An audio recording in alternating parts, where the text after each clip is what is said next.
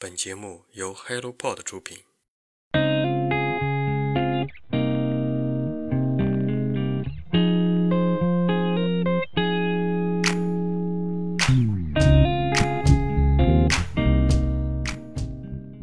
毕业是毕业了，但是没有工作，因为我没有去找。当时我跟老师就是没事唠嗑玩，然后老师说，要不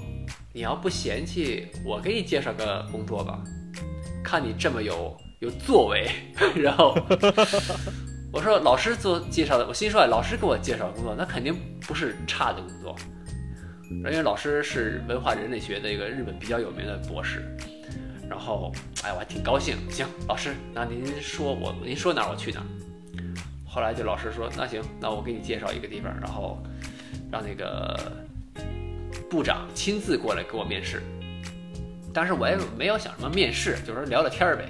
然后他就他就来了以后给我解释，说是在殡葬业，因为他们公司就是在当地是一个比较大的公司，他们有主业是殡葬业，有出租车管理业，有大型巴士。还有汽车维修，还有一个自己的小小美术馆，然后有一些当地的一些文物什么的展览，然后就是一个比较中小型的一种企业吧，在当地还是比较有名的。后来我觉得，哎，那挺有意思的，那我可以去去去去试一试。然后说欢迎你来啊，那我第一天上班是哪儿？他说，那你给你个地址，因为我当时也没车，我就是骑自行车就去去这个地方。后来看一个大黑仓库，还有很多棺材，哎，我说。这是什么地方？然后后来大早上起来有那个那个会议嘛，然后大家就聚在一起，就是说今天有个新新新入社的一个社员，大家照顾一下。然后从今天开始，你就在这里殡葬部开始工作。然后就把我扔在那儿了，然后就开始了这个所谓入殓师的这么一个工作吧，在那里做了嗯小一年左右吧。嗯，这一年就是因为他本地人本身就很少，所以，嗯，并不是像国内每天都在，嗯，火葬场烧很很多很多人去，要有很多的事情去办，所以他是比较有一有有闲的时候。我说的这个闲，不是说他什么都不干，是说他可以把这个接接下来要做的工作更认真的去确认、去对接、去跟家属去安慰家属、去跟这个。嗯，就反正做了很多很多事情，所以虽然开始对我的印象说，就殡葬业是一种很负面的东西，我也当时很不好意思跟别人说我是搞这个工作的。后来正好是在我工作一段时间之后，日本出了一个电影叫《入殓师》。哦，看那部片子之后，我才真正啊，我觉得我做的这份工作是一个非常，至少对我来说是一个很高尚的职业。因为我做了一个别人做不了的东西，所以也是对我自己的一种挑战嘛。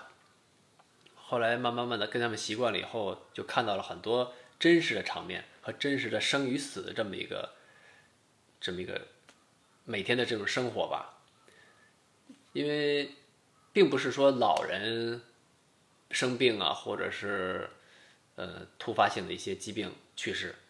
很多都是交通事故啊，呃火灾呀。呃，溺水啊，这这种就是说还很年轻，因为我看的遗照上面有很多很多很年轻的家族成员，甚至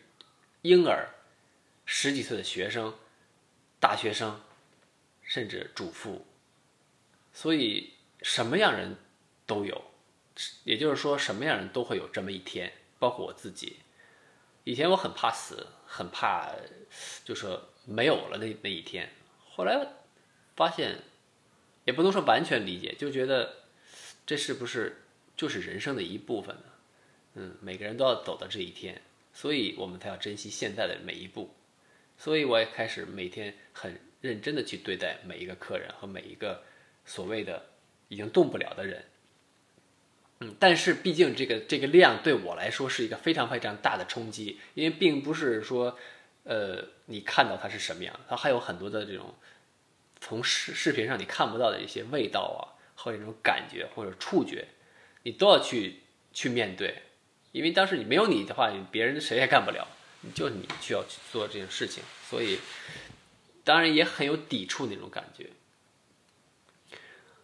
后来因为这个东西，我觉得消化可能有点自己消化不良了，所以决定说，第二年是不是能让我再去做一个新的挑战，然后能不能去做这个环日骑行第二次，这样可以捋捋自己的心情和自己的一些世界观吧那种感觉。然后开始我也是说，就说，呃，公司应该不会放我走，因为毕竟现在人也少，呃，事儿又多。后来没想到这个社长，呃，答应了，因为他社长从以前就是照顾留学生一些事情做的很多，所以对中日就是东中日山东省济南市和我们山口县的山口市也是友好城市，也是我们社长的爸爸去组的这个这个这个局。所以他从父辈就呃祖辈就开始对中国人比较友好，然后说你既然你有这种想法，想了解更多的日本，那好，我给你批一年的假期，然后你在这一年里边，你完成你的这个事业，当然你也要写一个很详细的这个计划书出来，然后公司给你做一个就是广播录音的这么一个节目，然后到时候你每星期去参加这个呃。实况转播这个录音，这样大家也知道你平安无事，然后也算是给公司做一个小小的宣传。如果你答应这个的话，那我们就批你这个假期。虽然没有工资，但是还给了我一些这个年金 奖，嗯，所以用这笔钱，然后组织了第二次的旅行的一些装备，乱七八糟的，算是很比较顺利的就出发了。就在这次之。这个旅行当中，我的目的就是为了宣传我第一次完成自己的梦想的这么一个过程，和对方去共有这个，因为很多大学生也想去做这种事情，或者是当然不能说骑行这种事情啊，就是说很很多去想挑战的东西，但是又不知道怎么办，就完全跟我处处于一个以前那种状态，所以我想通过这次旅行能跟更多的年轻人去交流这些事情，所以我决定走访日本一百所大学。然后走访日本全日本的中日友好协会，然后也算是给自己一个这么一个怎么说呢？嗯，对中日友好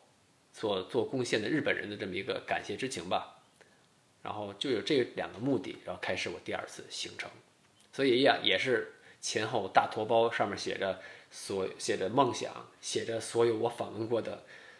这个大学的名字。嗯，然后大家很多人都看了以后觉得哎挺有意思的话，那多聊会儿天儿，或者直接就推着车进进人学校。当当时大家就围过来了，围了以后，那行那那那咱们就在这儿组个局，在这儿开始开聊吧，就那么一个感觉。所以每天每天都非常忙 那种感觉，很充实很充实的。在本州和次国走的时候还好一点，人还比较多。当走到北海道的时候，几乎就是看不到人了。一天可能最多骑行一百一十公里吧，然后前后前不着村后不着店那种感觉，就没有人。当时当地的人很有意思，我说前面我想买个面包吃，然后呃前面有没有这种便利店？嗯，那个大妈说有啊，很很近很近。我说那我就去吧。然后他说需要多长多长时间？他说。呃，没没多远，就二十二十多公里吧。我说您这不是开玩开玩笑吗？他说你是开车吧？我说我说骑自行车。他说哦，那就算了吧。然后反正就那时候，我是第一次为自己这种不知道自己在干什么，因为我左手边或者是哪手边都就是大海，左手边因为我是呃顺时针转，所以就是左手边一直沿着海海走嘛，所以就是一望无际的大海。然后右手边就是要不就是牧场，要不就是山，所以就就是就是夹在中间一条道就一直走下去。再加上有时候下雨或者是雾蒙蒙那种感觉的时候，就真的前看，呃前后左右看，就是完全就是没有什么变化，就不管你怎么走，就好像鬼打墙那种感觉，你就是一直在原地不动那种感觉。所以那时候真的有点不是害怕，就是那种空虚那种感觉，就是自己在干嘛？为什么要叫？就蹬这个车，为什么要天天吃苦，要去完成一个所你所谓的这么一个梦想？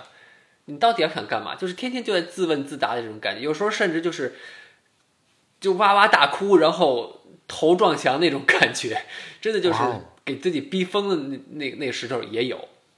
嗯，但是当冷静下来，然后之后碰到一两个人，能聊上两句话，对我来说就真的是打了鸡血一样啊！完了，我是为了这个去完成我的事，这个接下来的这个行程，就是这么一种感觉。然后当时就是走到北海道的那个快到北方的时候，就是刚才说的那种情况，就是左边是大海，右边是牧场，然后下着蒙蒙细雨。当时我就是觉得，哎呀，很心旷神怡那种感觉。然后停下车来休息一下，要调节一下心情，调节一下这个身体状况。然后下车就双脚刚踏到地上，就觉得哎，好像晕晕乎乎那种感觉啊。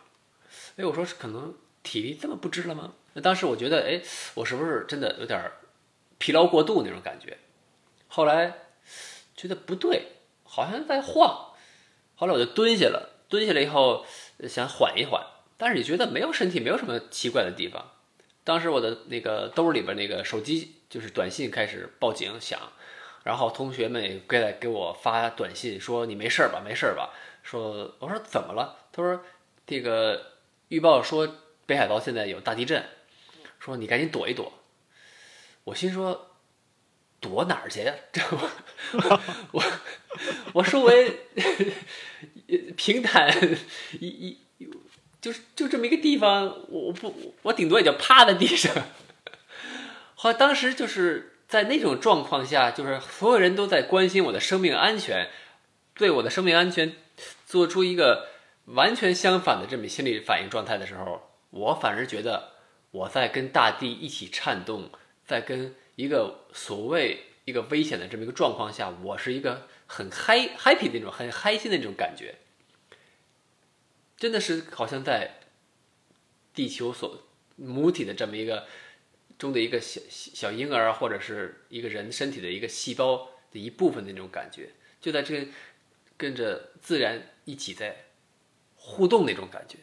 就就是互动那种感觉。就当时特别特别的兴奋，就是无法到现在也是无法用语言来形容那种感觉。简单说就是活着，不管是作为人，还是作为一个细胞，还是作为一个灰尘，我是在活在这个空间当中，就那种幸福感就充斥全全身，特别特别的兴奋，特别兴奋。那是一个我就是终身难忘的这么一个经经验。啊，另外一个就是在北海道的深山里。遇到那个棕熊一家的故事。当时因为北海道的游就是骑行客或者是背包客啊，还是骑摩托车，就是这种人非常非常多。大家就说那个你来我往嘛，所以过来过去的碰的时候也是机会也非常少。所以当碰到的时候会简单的交流一下啊，呃。彼此经经历过的这个故事，或者是前方的这个地形如何，或者是住宿问题，会交流一些这方面的东西。然后当时我的一个认识的一个骑行客跟我说，他碰到棕熊了，在那个那个地方，他说好害怕，然后赶紧跑了。哎，我心说棕熊，我是不是能能？又是一个挑战，能不能看见活的棕熊，然后能照能能用我的照相机把它拍下来的话，这也是我一辈子的这个这个纪念吧。哎，我这人就是比较直，比较傻，想起来是就做什么那种感觉。然后后来有两条路，一个是从就是北海道知床半岛是日本最后一个自然保护区，就完全没有人去进去。然后底下有一条路可以绕开这个连山，叫五连山。然后从上面走的话，就必须走到那个岛里面去。然后里边有唯一的一条山路和唯一的一个旅馆。然后你可以在那里过一过夜，然后你可以呃越过那座山，就准就可以绕到另外北海道的另外一边。当时我就觉得必须，既然既来既来之。必必照之，所以就去拿着照相机去照这个棕熊，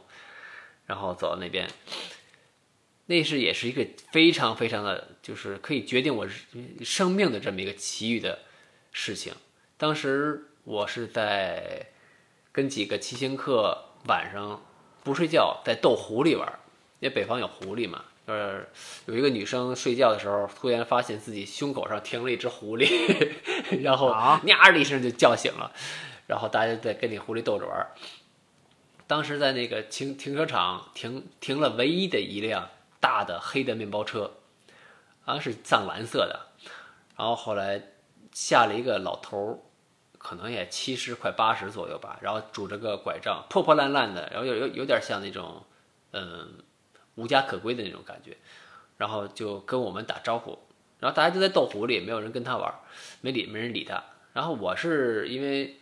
跟别人交流习惯了，也喜欢跟人聊天儿，然后也经常被这个流浪汉寄宿什么的，也跟他们一起过过，所以比较习惯。然后跟他就是呃随便聊聊天儿，然后老头觉得我挺有意思，然后就说，要不你上我车上来，咱俩喝两盅。我说我不会喝酒，他说没事儿，那你你想聊什么，咱俩聊聊天儿。我说我是想照棕熊的照片儿。老头一听这个，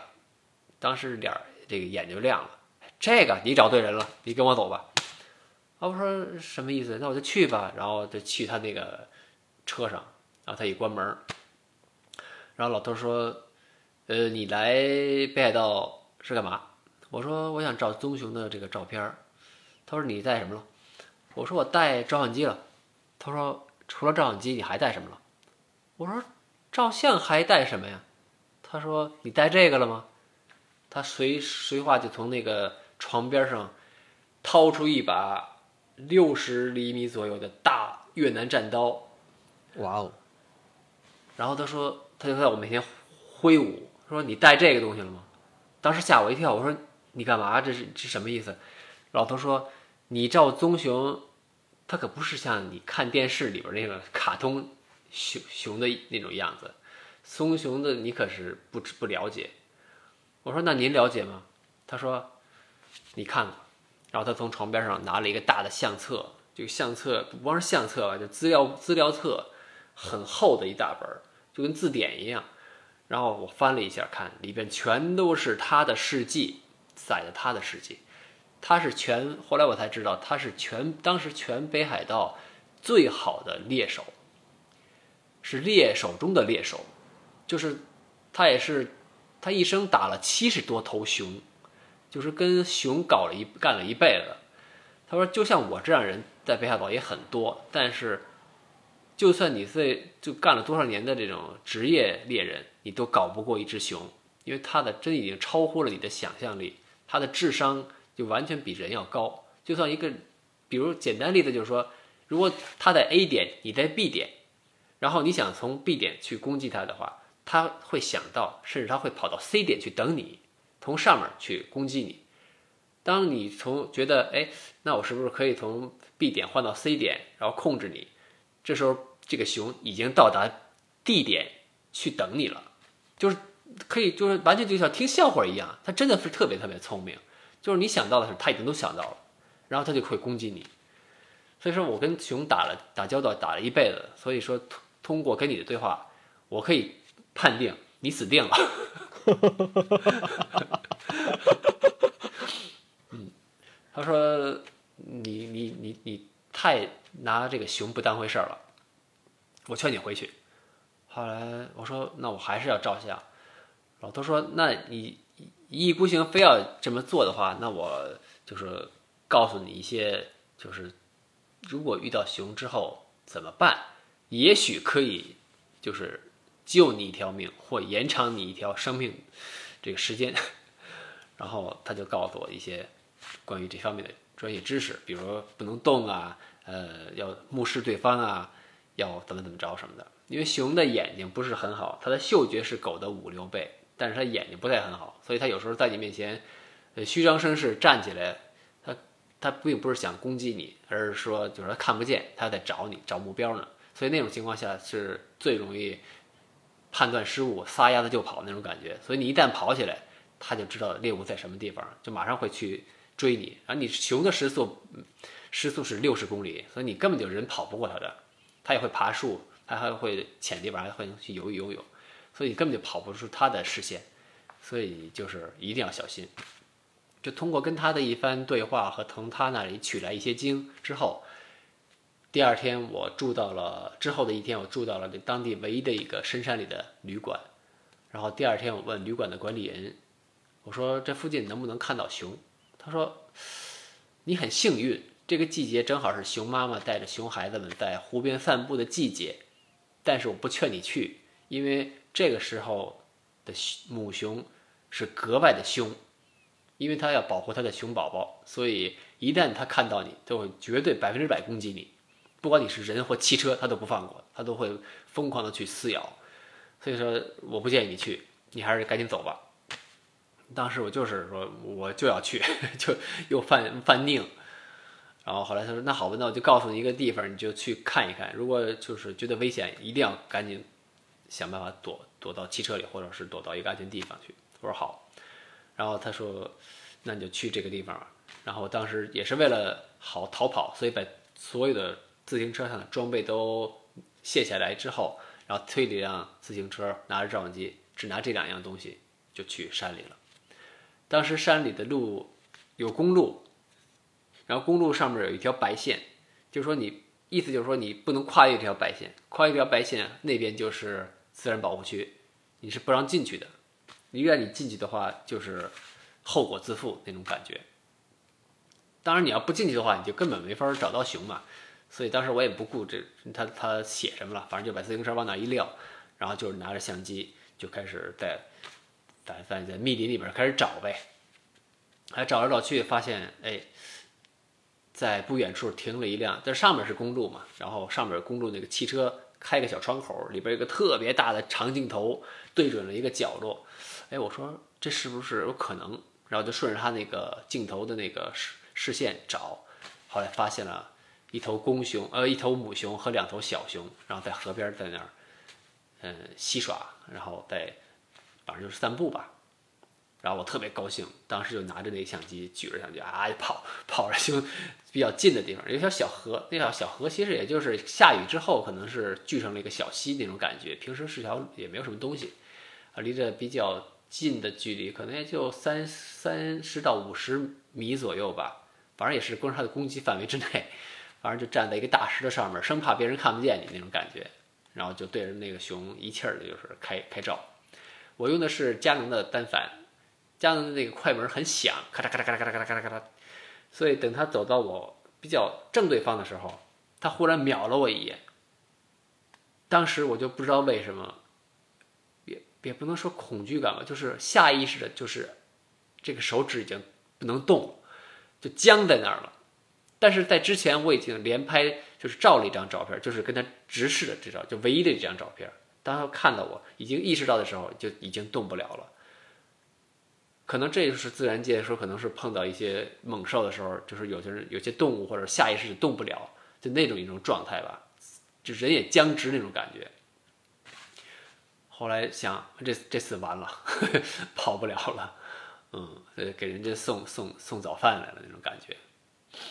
然后后来也很慌，然后出了一身冷汗，然后但是就是一个劲儿的往把自己这种情绪往下压，就想想办法，想办法，想办法。然后后来想起来啊，前些日子遇到一个老头儿，老头儿告诉我，呃，遇到熊的时候怎么办？怎么办？啊，好好好，不要慌，不要慌，这样把他自己稳住，然后就一直盯着那只熊，然后他在看我，我也在看他，然后他两个小熊还在还在站起来找，还在看我，就当时就是。如果你走的话，肯定那三只熊一个一劲儿就扑过来，就那种那种感觉，所以就，呃，进退两难那种感觉。但是也没有办法，在那等着。后来不知道，我也不知道时间过去多长时间，然后看那个熊从直视，然后变成一种斜视，然后就是觉得好像没有什么太大问题那种感觉，然后就带着小熊就继续往前走了。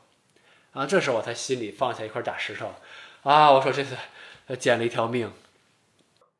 太惊心动魄了。当时那个时间是瞬间发生的吗？就是时间已经无法判断了，因为当时就就就懵懵了那种感觉，就脑袋里边上就就是乱七八糟的。然后，也许是也许就就就过不去今天了，也过不去这坎儿了。也许就通过这个大师真传，能能找到一个就是能让我延迟一段时间的这么一个机会。就一直在想这种事情，所以没有什么太多的，呃，别的的想法吧。他也不知道过了就过了多长时间，我当时也没有带表，所以没对不知道怎么回事儿。但是就是还是跟地震那那会儿比较像的地方，就是说，在动物园看到的熊，你给它食，它给你作揖，那种感觉完全不一样，对，完全完全不一样。首先就是你看到它一瞬间，它它是猎人，你是食物，就看它情绪了。它要是来来攻击你的话，你就没有跑。所以是这这种一个紧张的这种状态下，但是。这种自然界里生存的所谓野生动物，这种状态是我第一次见，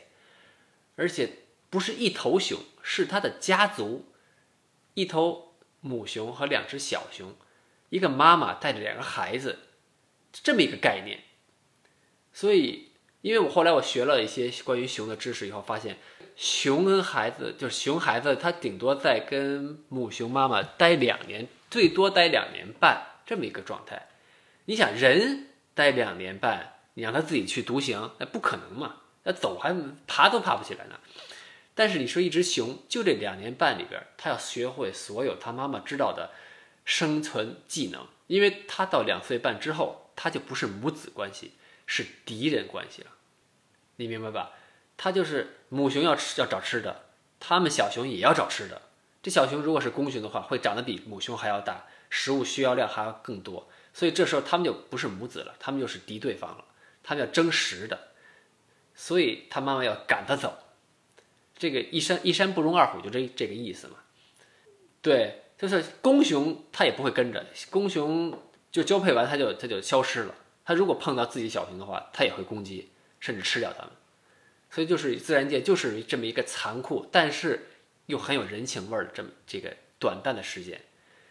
所以它在我面前，两个小熊真的很可爱，就是虽然不像动物园儿那那那个那那种感觉，但是他们会通过妈妈的一些就是肢体语言，去告诉你这个爪子如果钝了，可以去在树上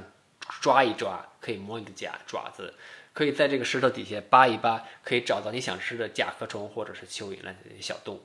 所以就是这一幕一幕，虽然他们很慢，就是说在我面前，我当时虽然只是为了照相，但是后来发现。他这一幕一幕对我来说的影响非常非常的大，就好像在看我自己的一个人生的一个缩影一样。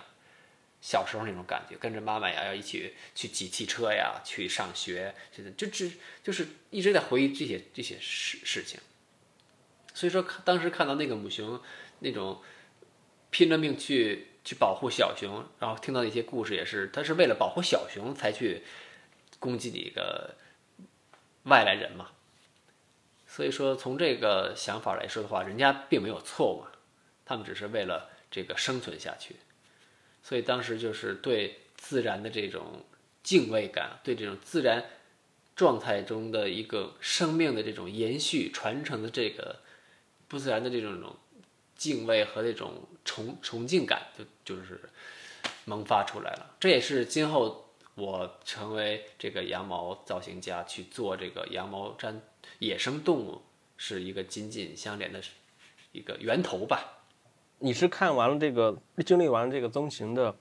这个拍照经历之后，回来之后，然后就开始从事这个羊毛毡的艺术了吗？但是当时还不知道羊毛毡这个东西，所以当时只是这个棕熊的这个度过的一个时间的这么一个叫什么呢？一个一个东西吧，反正就留在心里了，但是又无法去表达出来。所以当时也没有太多过想，当时也就是说能照着一张照片，然后，呃，吹个牛逼那种感觉。在过两天之后，有一个，嗯，在日本很有名的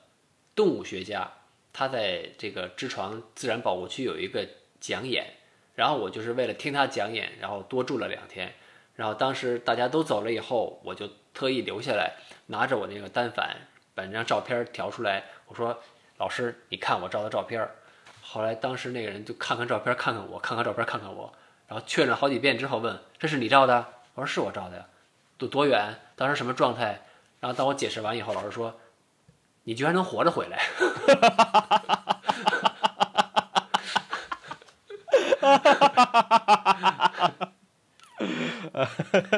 后来，后来当时老师，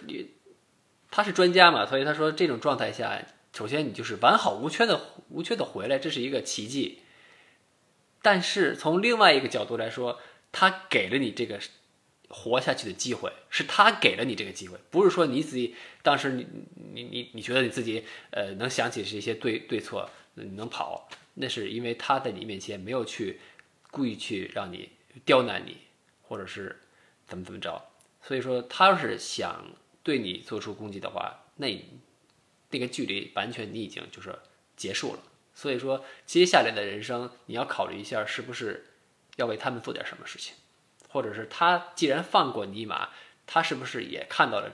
虽然说这些这句话听起来很玄乎啊，但是我觉得人跟动物是有一定的交这种看不见摸不着的这种关系在里面，因为大家都是野生动物以前，所以他们可能是看到你之后觉得，哎，这个孩子并不坏啊，或者说是不是有一种什么样的感觉之后放了一马。所以说这件事情谁都说不好，嗯，说你回去以后把这个事情作为一个。什么样的东西，然后看看以后能不能一个发展什么东西。当时我就听就过去了，反正这牛逼也吹完了，反正老师觉得也很厉害，也就结束了。所以这件事情就全都在那次讲演之后就过去了。嗯，没想到回来之后，嗯，复职之后呢，反正就是做一些，呃，已经不是现场了，就坐在去管理层做一些事情。呃，去讲演呀，去做这个摄影展呀，就这方面比较多一些。然后就是三幺幺，正好是第二年就是三幺幺了嘛。三幺幺日本大海啸的时候，正好，嗯，我以前也是经过了一些路段，所以有很多人都是，就是是不是还健在啊，或者是安全，我也比较这个担心。所以后来也是作为三幺幺之后四月份一个月不到，就作为第一批这个志愿者就去当地。去做采访啊，或者是做那个这个一些做做饭吧，主要是做饭，因为我们是殡葬业嘛，所以当时那个地方已经人死伤人数特别多，所以当时那个就是那种棺材已经不够用，和尚也没有，所以就是念经的也没有，所以我们就跟着和尚，跟着这个很多这个这个志愿者就一块儿开车就去去当地嘛，然后也很很。打电话其实很简单，但是就是说，既然如果能通的话，就是想象一下对方的一些回答，就是那种无助感。你一般就说你好吗？怎么着？在那种状况下，你你不可能问人你好吗？那种都说不出口都。对，说不出口啊，而且对方听了以后也很难答。就算再难的话，他也是会勉强的会说啊，挺好，没事儿，就是那种感觉。所以就是这种状态，就一直就是憋在心里边，然后。但是又又很担心，所以连去了三四次，所以也看到了一些这这是就是灾难是什么样的一种，所以就是做入殓师和这个与棕熊相遇，还有这个地震的感觉，还有再加上三幺幺这个赈灾这些一系列的东西，都是现在就是以生命为主题去做羊毛毡动物野生动物的这么一个最后一个就是一个。终结型的这么一个东西出来了吧？也可能就是从现以现在这种目前的状态去想的话，可能就是一个必然的一个过程吧。这个羊毛毡本身我是以前不知道是什么东西，后来知道以后也就觉得啊，顶多就是个小玩意儿，就是在日本的女性这种层里边，大家都是觉得做一些小玩意儿去去卖一卖怎么着，就这么一个概念，所以我也开始没有太多想。后来，因为啊，对，是因为工作四三四年之后呢，我就是颈椎病犯了。因为以前骑自行车的时候，就是经常这种昂着头嘛，所以也不注意，就是颈椎病犯了以后，呃，老婆就劝我说：“那咱把工作先辞了，以后先去找个地方疗养一下吧。”然后在当地也是刚才就是借我学费那个老师恩师的呃老家。然后他说：“我那儿有一套老房子，你帮我打点一下。然后等我退休的话，我去住。等我退休之前这段时间，你都可以免费在在里面去住。所以这样，我就跟老婆在两千零三年，正好也就是十年前，然后搬到了这个山里。然后那时候有些跟我一样，就是搬到山里住的原城市人，他们在这边会养羊啊，或者是种地什么的。”所以有个朋友，他是专门养羊吃那个草用的，所以每年夏天会在家里组织一些剪羊毛的这种活动，正好就是十年前的夏天，就这个时机。然后我老婆就去参加这个活动。那天回来以后，她就把这个从老师那儿拿来的羊毛和一根很奇怪的针交到我手里，说：“我去做饭，你没事干，你戳戳下这个东西玩吧。”因为当时我住的那个地方比较简陋，你没有 WiFi，没有电视，也没有收音机，就什么都没有，家里还是很空。然后你出去只能看看大山和星星 那种感觉，它很很很很舒服，就是星空真的很特别漂亮，就每晚都可以就是感受到自然那种冲击那种感觉，所以也没事儿干嘛，就开始折折纸啊，或者是小玩意儿做一做。然后我老婆给我这个东西之后，我觉得哎，这是不是能戳个什么玩意儿呢？然后等他一个小时多做完饭，然后我这边也能戳了个小精灵。那个木敏那个小小河马小精灵，然后给他看，他他他吓了一跳，他说：“哎，你还有这本事呢？”我说：“我也不知道我有这本事，就戳出来了。呃，虽然不是很像，但是至少有个形在那儿。后来从那天开始，我就迷上了这个羊毛针，因为它很，一是羊毛很很软很治愈，二是它很简单。我就很喜欢那种简单直白那种东西，就是一坨羊毛和一根针，不管你在哪里，或者在旅行途中，你都可以拿出来，没事坐在那里就戳戳戳戳戳戳，一次两次可能没有什么险，但是当你抄到成千上万，或者是更多的次数之后，它就成一从软软乎乎的东西变成一个实体，甚至有一些可以看到的曲线，这种很奇妙的材料。所以从那天开始就迷恋，然后经每天都会做做一些小动物，因为我这个山里面经常会出现很多很多小动物，所以就以它们为为题材，然后做一些东西，然后给当地的小孩子啊，或者是当时在山里是找了一份呃敬老院的工作，然后会给一些老爷爷老奶奶们就是捏着玩什么的。后来我发现这个东西很有，就是不管什么层，是年轻人还是。老年人都对这个东西很感兴趣，而且很治愈，都觉得呃很舒服，所以觉得这个是不是以后我的人生中的一个可以让我找到一个更有趣的人生的这么一个东西出来，然后开始慢慢做，做了多了以后，很多人就开始向我发祝说能不能给我家做这个死去的狗啊、死去的猫咪什么的。然后当时刚刚刚开始嘛，而且是生活并不是很富裕，所以，呃，那很好，我就接单吧。接单以后就开始帮他们做一些这种东西。的确，他们很感动，因为毕竟这边是老龄化，儿女都在外，很少能见到自己的亲人，所以，嗯，养狗养猫的人比较多。但是他们也有一天会离开这个人世，所以他们想期望有这么一个东西在手里边，然后没事儿可以看一看。然后时间长了，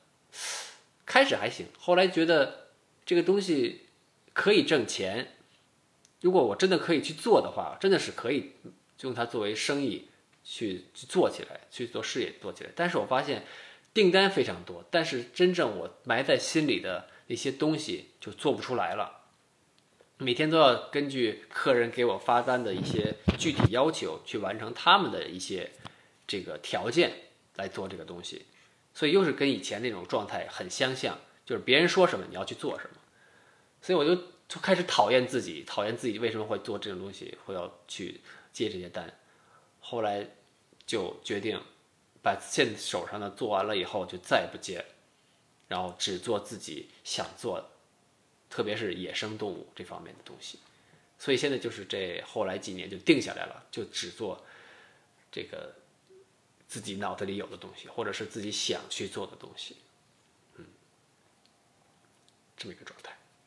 明白。上一次你，也就是前段时间你回国的时候，不是在北京做了一个展吗？那个展的话，就是你之前做的那些产品，那些可爱的小动物的一些集合，是吗？嗯，因为这次回北京呢，就是没有太多的准备，所以就是。一是主要是看父母，因为疫情这一期间四年没有回家，主要是一个半月，就是跟父母多待一段时间。但是时间长了，什么都不干也不好，所以想能不能找找找点能做的事情。正好朋友是说，那就咱们搞一次活动吧，因为你在那边也是在这种手手手作坊，在带学生做东西，那咱们在这边搞一次活动。然后问问你身上有没有带一些，就是能让大家看一看的这些作品。正好我带了几件回来，也不多，所以也没有想到以前会要会要做展，所以说那就先做个微展吧，就是能知道是什么样的东西。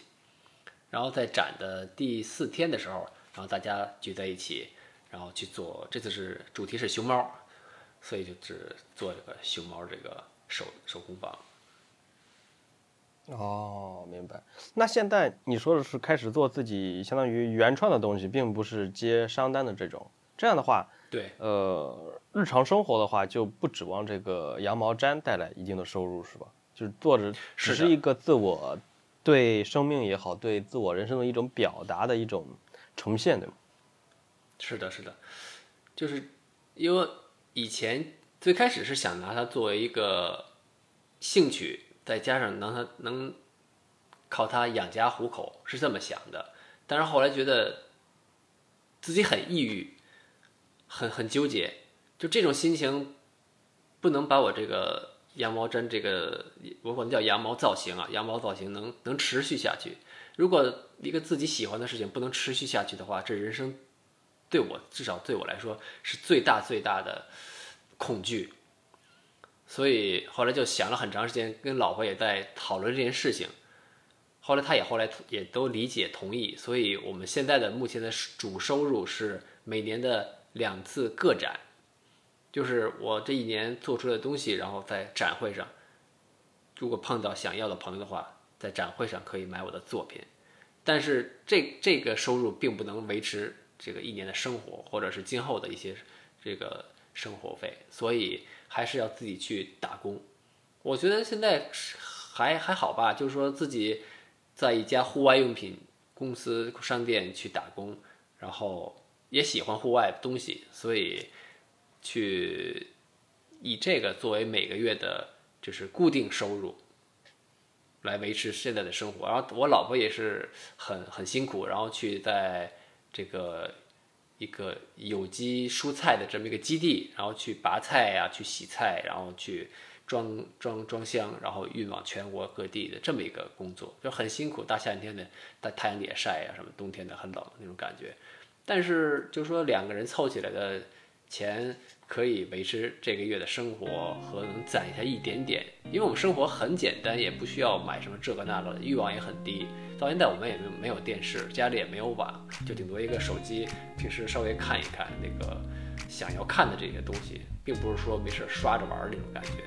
我主要看的就是野生动物这个频道啊，或者是这个世界各地的这种野生动物摄影师。在随时发的一些照片，或者是他的这个事迹什么的，我主要看这个东西。嗯，然后别的艺术家们的一些展览的一些东西吧。嗯，所以剩下的时间就是看看